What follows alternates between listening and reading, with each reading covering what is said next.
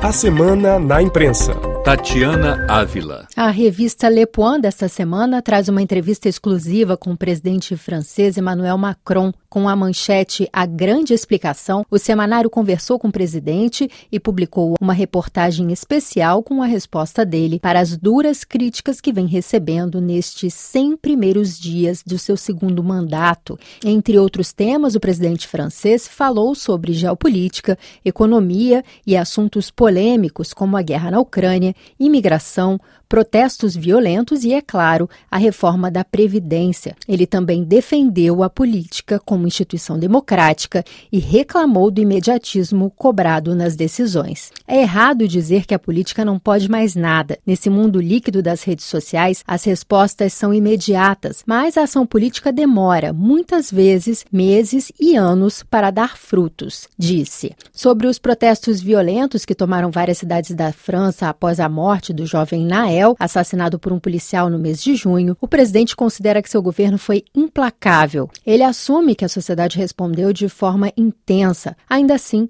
ele acredita que o governo foi enérgico. Perguntado se a França está hoje inundada por imigrantes, o presidente respondeu que não. Entretanto, ainda assim é preciso, segundo ele, diminuir as imigrações ilegais e, em paralelo, agir pela integração dos que vivem aqui. Sobre a guerra na Ucrânia, Macron destacou a Le Point a importância de se defender o direito internacional e a soberania dos povos e disse que está disposto a falar novamente com Vladimir Putin se for preciso. O presidente francês aproveitou para alfinetar alfinetar o Brasil sem citar o país diretamente. Ele criticou importantes países do Sul que preferem se manter à distância das discussões sobre o conflito.